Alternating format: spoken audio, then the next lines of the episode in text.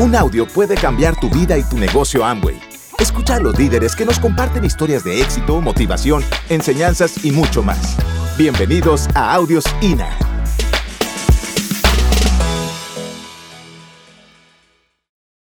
Imagínate a una, a una eh, de estas señoras misioneras que van a Sudáfrica o que van a Camboya y que van porque eh, prácticamente su misión de vida es ayudar al necesitado y llegan a esos lugares y entonces te das cuenta que cuando ella llega ve toda la necesidad que hay en ese lugar.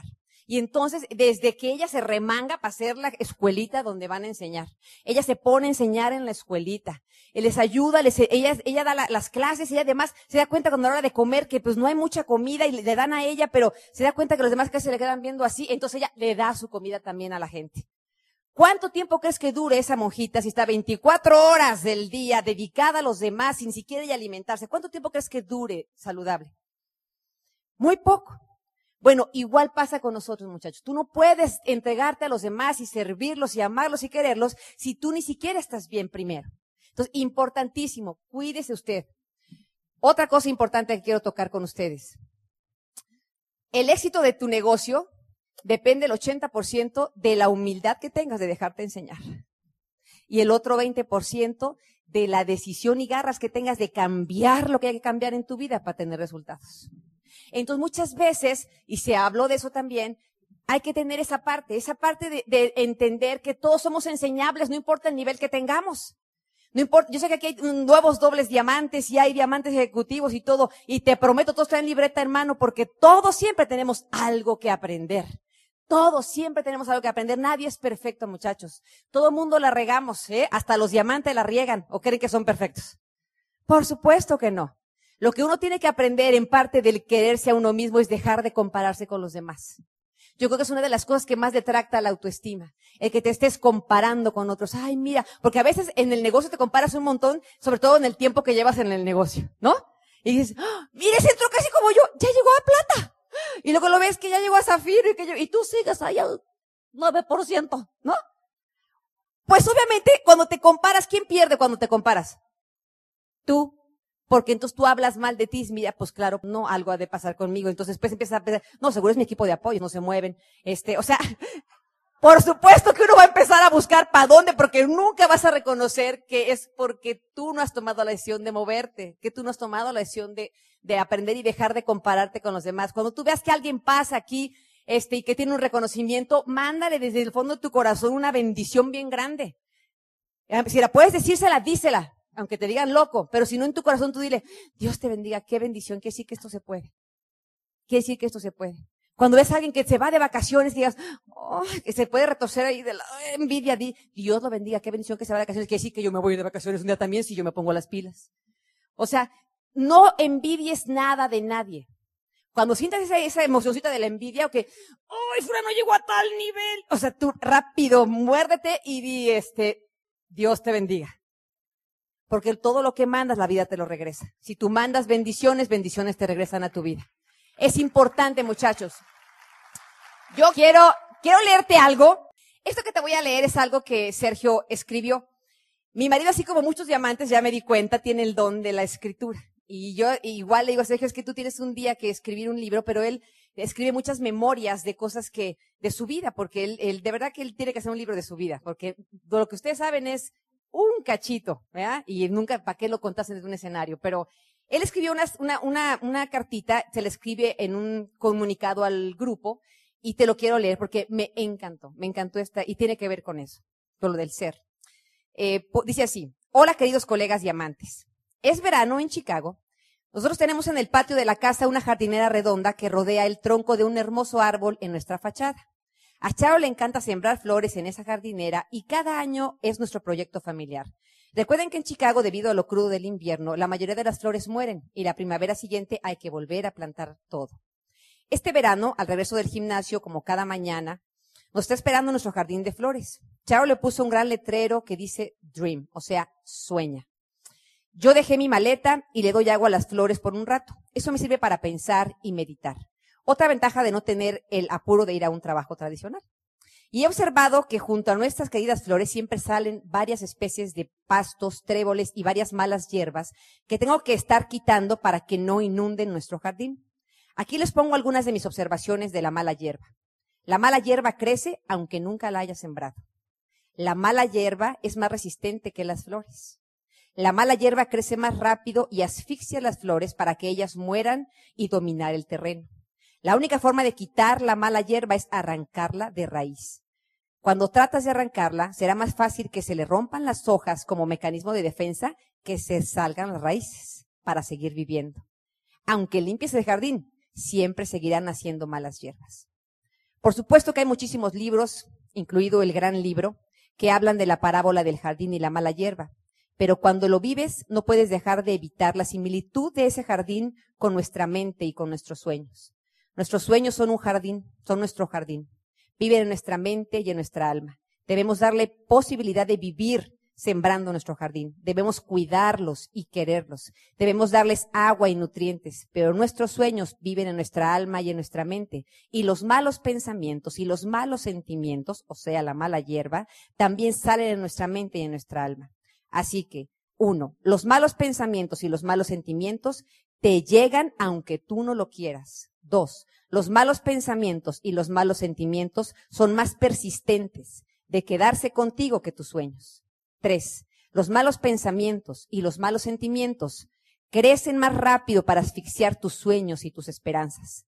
La única forma de combatir los malos pensamientos y los malos sentimientos es arrancándolos diario a través de audios, libros y del sistema. El cinco, cuando tratas de arrancar tus malos pensamientos y sentimientos, solo se mueren aparentemente porque tratan de que su raíz permanezca. Seis, aunque hayas combatido hoy tus malos pensamientos y sentimientos siempre seguirán saliendo en nuestra mente y en nuestra alma. Igual que el jardín de las flores, la responsabilidad de mantenerlo limpio y sin mala hierba es del sembrador. Deja vivir tus sueños, cuida tu jardín, cuida tu mente, cuida tu alma, cuida la bondad de tus sentimientos, fertilízalos en los próximos eventos, en los seminarios. Lleva a más sembradores contigo, de tu equipo, a esos eventos. Tú puedes ser diamante en los próximos 24 meses. Nosotros te queremos y creemos en ti. Dios los bendiga a todos y los dejo con el amor de mi vida, Sergio Rivero. Yo les platicaba anoche a los muchachos que, en la opinión mía, muy particular y muy, muy humilde opinión, dependiendo cómo te haya ido en la vida, dependiendo lo que hayas vivido hasta antes de que has vivido aquí, tú tienes un determinado manejo de una de las tres cosas que en mi opinión nos detienen a todos, ¿verdad? La primera es, pues ya la hemos oído mil veces, la primera es el tema del el rechazo. Hay, hay, eh, a la hora que uno va a salir a dar el plan o a la, a la hora que uno, pues uno sabe que se va a exponer y si tú fuiste a una gente que nunca te estuviste expuesta al rechazo en el pasado, o no suficiente, puedes asociar dolor con eso y no te animas. A la hora de decirlo, decir, Dios mío, pero ¿qué me va a decir este? Dios mío. Mira, yo tengo compañeros de la universidad que no le quisieron entrar al negocio porque dijeron, Sergio, yo no soy para hacer ese tipo de cosas. Sea, yo no me veo haciendo eso. Me dijeron. Ya sabes qué es lo que significa esa respuesta, ¿verdad? yo no quiero que nadie me rechace. O sea, yo, yo, hello, o sea, yo soy ingeniero químico, entiende, hello, o sea, andar en ese rollo no. O sea, ellos, uh, ¿cómo se dice? Asocian dolor con el rechazo. Ustedes y yo entendemos que es un camino natural, pero dependiendo cómo te ha tratado la vida, tú te vas a notar a ti mismo frenado a veces por eso, ¿verdad? La otra es el miedo. La gente que le da miedo a hacer cosas que no nunca había hecho antes, ¿verdad? la detiene, la paraliza y todo eso, y no se anima. O sea, todos hemos oído el tema ese de que la persona que, que trabaja en puestos importantes y que esto y lo otro, y hace y dirige y tal, grandote, fuerte y tal, y que le da miedo dar el plan, ¿verdad? Entonces dices, pues qué onda siempre, ¿no? Bien macho y esto y lo otro y no sé cuánto, ¿verdad? Entonces, muchachos, tienes tú que dependiendo cómo la vida te trató, eh, pues eh, aceptar eso en tu vida. Y la última es la flojera. Y otra vez, dependiendo lo que tú hayas vivido en el pasado, eso también va a hacer que tú no quieras querer. Esas tres cosas hacen que la gente no quiera querer hacer lo que tiene que hacer, porque es muy cierto que todo el mundo sabemos qué tenemos que hacer. Simplemente que tú tienes que entender que si no las haces es porque no has querido hacerlas. Y en esta convención tiene que haber una comunicación contigo. Tiene, tiene que haber una comunicación contigo para decir, mi hijo, estás volviendo a sentir, estás volviendo a vibrar, estás volviendo a despertar. Algo tenemos que hacer tú y yo acá. Tiene que haber un nuevo proyecto, nuevas cosas para que quieras querer. Y uno empezar a forzarse para que te muevas, porque la idea es que te muevas al siguiente nivel y no te la pases eh, en el mismo. Entonces, eh, oímos en las convenciones y oímos en todos estos ambientes que el ser humano toma sus decisiones a nivel emocional. Las, decisiones más importantes de su vida las tomamos a nivel emocional todos, ¿verdad? Por eso es cuando le dice a la gente, ve a soñar y vete a ver autos, al cabo de un rato le gusta tanto el auto que salen, salen ensartados con el auto comprado. Tú le dices, espérate, si la onda era que fueras a soñar, no que te ensartaras con el crédito del carro, porque cuando ya están en el carro subidos, y cuando ya lo sienten y tal, y el vendedor te dice, ay, es más, el vendedor te desarma porque en lugar de preguntarte cuánto tienes, te dice cuánto puedes pagar. ya valió el tema ahí, ¿verdad? O sea que la, lógica ahí no entró y la emoción tomó posesión y toma, te ensartaste. Y lo mismo con las decisiones más importantes de nuestra vida, como son la compra de la casa o como son hacerte diamante el negocio. Entonces yo toda mi vida, estos tiempos, hasta 21 años y unos cuantos meses, me había comprado eso. Que yo lo que quería era traer a la gente a una convención, traerle un evento, acercarlo a algo que emocionalmente lo pusiera al punto de tomarla. Pero, ¿qué crees que descubrí? Y acuérdate, puedo estar totalmente equivocado, ¿eh? tengo derecho. Pero eso es para mí una verdad que acabo que es una revelación. Si tú no apoyas esa decisión que tomaste de moverte con suficientes bases lógicas, ahora me voy a poner hasta el otro lado, va a llegar otro momento que la emoción suba a otro nivel y entonces tomes otra decisión. Es decir, que la gente se va a pasar tomando decisión tras decisión tras decisión, mientras que haya suficiente impulso eh, emocional que haga que tome decisión. Por lo tanto, yo soy de la idea, muchachos, de que la única forma es que tú te prepares soportando esa decisión que tomaste hoy con suficiente educación. Pero ya ni siquiera, es más, me voy a atrever a decir esto, ni siquiera es suficiente con oír los CDs ni con leer los libros. Voy a atreverme a decir todavía más. Eso era antes. Hoy día se requiere un nivel de preparación todavía más grande, porque tú tienes que estar seguro, seguro. Y para llegar a esa, a esa seguridad tienes que estudiar, algo que te dé a ti las cosas y te tienes que poner a, buscarte el libro de capitalismo solidario y te lo vas a leer y vas a encontrar quiénes rayos es esta compañía. ¿De dónde nació? ¿Quiénes son los fundadores? ¿En qué creían? ¿Qué valores tienen? Cosas que te vayan a ti diciendo, Dios mío, qué, qué tronco de compañía es esta. Y déjame ver dónde estamos con la industria. Y déjame conocer lo demás. Para que nadie después en la calle te salga con que, ah, todas las compañías de multinivel son iguales. ¿Qué es lo que te estoy diciendo? Que cuando no estás preparado y seguro, esa es la palabra, seguro, vas a andar de decisión en decisión. Y por lo tanto, ya no va a ser suficiente que tomes solamente la decisión. Ahora vas a tener que tener la seguridad. Y la seguridad va a ser una búsqueda tuya de que con, con cosas que tú son suficientes lógica para ti, para que tú cimentes aquello y que vengas a estos eventos y veas a todos estos desfiles de cosas que te llenan de emoción, que te llenan de, eh, de ¿cómo se dice? Datos que apoyan, ¿verdad? Estoy hablando demasiado ahora ¿ah? Sorry. Pero bueno, ya salió el ingeniero, ¿verdad? De ahí, pero pero eso es lo que les quiero decir que descubrí, muchachos. Así que, otra vez, yo tomo muy en serio que estés aquí, muchachos. Muy, muy, muy en serio. Muy en serio porque uno le dice a los niños, oye, mijito, eh, órale, vámonos a la escuela, mijito, ¿eh? Estás en primer grado, échale ganas, te llevo al kinder, te dio miedo, no te preocupes, mijo, ve con la maestra, ándale, te, te, te voltea a ver y ¿verdad? Todos hemos vivido esas escenas, ¿verdad? Tú te emocionas junto con el niño cuando va ahí, lo vas dejando con la Miss por primera vez y él te voltea a ver como, ¿qué hago? ¿Lloro o qué? Tú, no, no, no, diviértete. Rápido te vas para que no te vea cuando te fuiste y todo ese rollo. Y cuando vas regresando, tú tienes aquella emoción porque te estás, eh, el corazón se te sale por ver a un niño que venció un reto, ¿no es cierto? Y que ahora le quieres hacer la experiencia padre para que el niño inicie algo que es su educación, ¿no es cierto? Y tú esperas que a final de año, asistiendo, aprendiendo los colorcitos y todo, él pase de año. ¿Estás de acuerdo conmigo, no? Cuando termina el, el último, te dice, bueno, vaya ya inscribiendo a su hijo al segundo año, ¿no? Entonces, ¿cómo te sentirías que ahora la maestra te dice, ¿sabe qué? Le vamos a dar una carta porque su hijo este, no va a pasar de año. ¿Verdad que prendes las señales de alarma? Tin, tin, tin. Oiga, ¿qué está pasando? Pues, ¿qué le pasa a mi hijo? ¿No puede aprender? O, o se enojó la maestra? ¿O alguien le hizo algo? ¿Cuál será el problema? ¿Cuál es el conflicto? ¿Se peleó con alguien? ¿Me lo están agarrando de, de, de bajada? ¿Qué onda aquí? Y a veces papás hasta se enojan, quieren golpear al otro niño o alguna cosa. O sea, algo pasa. Es un estado de crisis porque no puede ser concebible que el niño que fue un año no avance al segundo año. Y entonces te pregunto, ¿por qué tú te quedas al mismo nivel por tanto tiempo? Porque cuando tú y yo decimos a los niños que se quedaron hoy en nuestra casa, ahorita vengo, vamos papá y mamá a una convención, ¿qué te pregunta el niño? ¿Qué vas a ir a hacer a la convención? Y tú le vas a decir, me van a enseñar para, para yo aprender cómo ser diamante. Ah, listo, papá, váyanse, ¿verdad?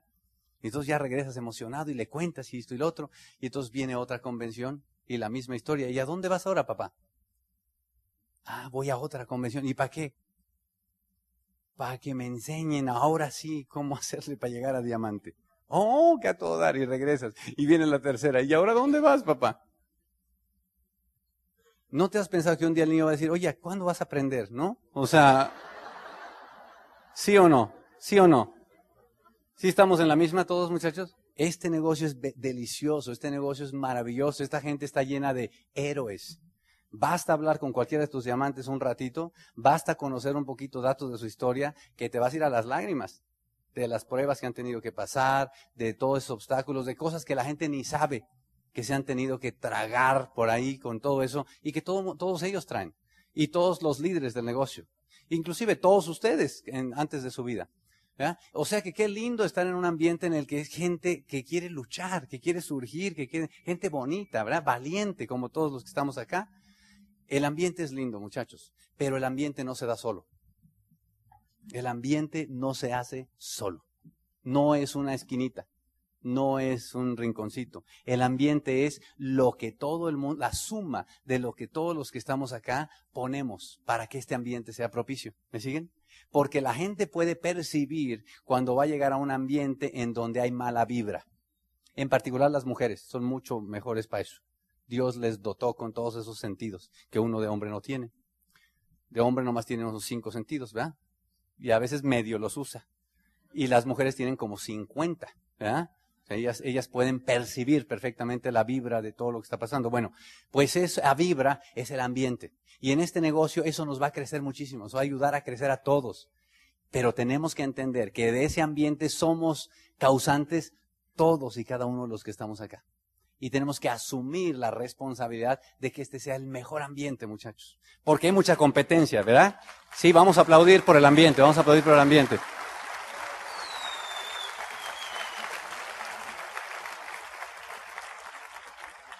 Así que como vamos a ser causantes de eso, tenemos que cuidar muchísimo el, crear un ambiente. ¿Qué, ¿Qué, recomendaciones, verdad? Desde mi punto de vista. Para crear un ambiente, no se puede crear un ambiente si tú no estás. O sea, tú no puedes decir, yo soy parte del ambiente y que no vayas a la orientación. O que no vayas al seminario porque pues entonces ¿quién crea el ambiente? si todo el mundo piensa como tú, nadie va. o que nomás va mi esposo o mi esposo. Para que haya un ambiente tenemos que estar todos. Entonces tú tienes que entender, el equipo me necesita, tenemos que estar ahí para crear el ambiente. Entonces tú tienes que crear el ambiente estando, comprometiéndote a estar. Tienes que crear el ambiente, obviamente, eh, siendo una persona que vende lo que estamos haciendo. Mira, yo, creo que, y un día hablar tiempo de, de platicar de todo eso, pero yo creo que cuando uno eh, se mete a este negocio, uno se hace un vendedor, primero se tiene que vender el negocio a uno mismo. Sea, tú te tienes que vender este negocio a ti mismo, ¿verdad? Que es de lo que yo hablaba al principio cuando decía buscar todos los fundamentos aquellos lógicos. Porque si tú no te vendes este negocio a ti mismo, pues muchísimo menos se lo vas a vender a nadie más. o sea que primero te tienes que vender el negocio a ti mismo y después tienes que vender este negocio a alguien más y entender que cuando la gente ve, quieres venderle el negocio, la gente te ve a ti y te compra a ti antes de comprar el negocio. O sea que la gente, antes de que tú le expliques nada, te va a ver. Y si tú eres una persona que parece de fiar, pues entonces a lo mejor oye lo que vas a decir. Si no, no, por supuesto que no va a oír nada de lo que vamos a decir tú y yo. ¿Me siguen muchachos cómo va? Y por lo tanto, tú tienes que pensar que así como un perfume caro, tú piensa en un perfume caro. Cuando vas a las perfumerías, ¿verdad que los perfumes caros los tienen en un lugarcito especial? ¿Verdad que el perfume caro se ve que es caro desde, desde fuera? Desde el empaque. Desde ahí lo ves. Tú tienes que ser ese. Cuando tú ves un perfume caro, ya desde el empaque dices, wow, oye, es de caché, ¿verdad? Y hasta con despacito lo abres y todo, y lo hueles y dices, o sea, se antoja olerlo porque el empaque te gustó. Tú y yo tenemos que ser eso también. Y tenemos que retomar esos básicos, muchachos. Tú tienes que tu empaque cuidar que si a ti alguien como tú se te acercara a ofrecer algo, estarías dispuesto a oír lo que quiere platicar. Porque hay gente que no se da cuenta de eso y no se cuida. No se cuida. O sea, se presenta muy descuidado en su apariencia física. ¿Me captan, muchachos? O sea, no cuidan su aliento y les ruge la bocina, pero total, o sea, total. No se dan cuenta de eso. No se bañan. Llegan del trabajo y así todo, con los pelos así relamidones y todo, vamos a trabajar. ¿Qué es eso? No, no, no, nada de eso. No cuidan estar decentes, vestidos decentes, no se cuidan. Tú y yo tenemos que cuidar el ambiente, muchachos. Yo sé que de eso seguramente te entrenan cada rato, pero a mí me gusta hablar de eso todo el tiempo, porque tenemos, es parte de lo mismo, ¿verdad? Donde quiera que esté, tú viste con elegancia. A mí me da la opinión de que alguien que se cuida a él mismo y que se nota cuidado, si me dice que me va a, a ayudar, le creo más. Porque si alguien se nota cuidado, arreglado, se, se, nota que se quiere él, ¿verdad? Y por lo tanto, cuando me dice, yo te quiero, yo le creo. Pero si lo ves todo desarrapado y te dice, yo te voy a ayudar, pues te dan ganas de decirle, mejor ayúdate tú primero, ¿verdad, mi hermano? O sea, ¿qué onda? Entonces, cuidemos esos básicos, muchachos. Es un, es un básico de el ambiente. Pero, muchachos, eso dice mucho de que queremos de verdad con amor ser parte de crear un ambiente de crecimiento diferente, el entusiasmo. Tú tienes que venir a estos eventos no buscando entusiasmarte. Y lo voy a repetir, porque hay gente que está desperdiciando estos eventos. Desperdiciando total. Porque usa estos eventos como si fueran de motivación. Esto no es un evento de motivación, muchachos. Esto no es. Esto es un evento de crecimiento. Cuando vienes a un evento de crecimiento, lo primero que traes es más gente para que la gente vaya a crecer. Cuando vienes a un evento de motivación, la gente viene desmotivada y usa al orador como si fuera motivador.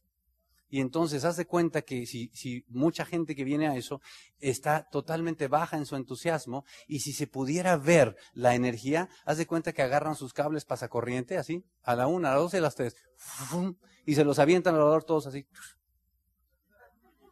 A ver, mi hermano, motívame, motívame, por favor. A ver, échale, échale ganas, síguele echando ganas. Ahí vas bien, ahí vas bien. Síguele, síguele, síguele. Tristemente, el orador termina agotado, porque tú todavía no lo eres, pero cuando lo seas lo vas a sentir. lo vas a sentir, vas a acabar como si fueras salea, porque la gente lo que hizo fue te chupó toda la energía porque la necesitaba para sobrevivir. Pero eso no ayudó a nadie porque tú usaste este evento y lo desperdiciaste, lo usaste de motivador. Y estos no son eventos de motivación, muchachos, son eventos de crecimiento. Y tú y yo lo que tenemos es que traernos otra gente para que venga alguien y los eduque y de verdad crezcamos. Entonces tú haz lo propio y llévate a ti mismo a la convención. Haz lo propio y vete a comprar esas taquillas, lo que sea que tengas que hacer para que en la próxima convención aproveches, para que este año fiscal te califiques esmeralda por lo menos o diamante. Gracias por escucharnos. Te esperamos en el siguiente Audio INA.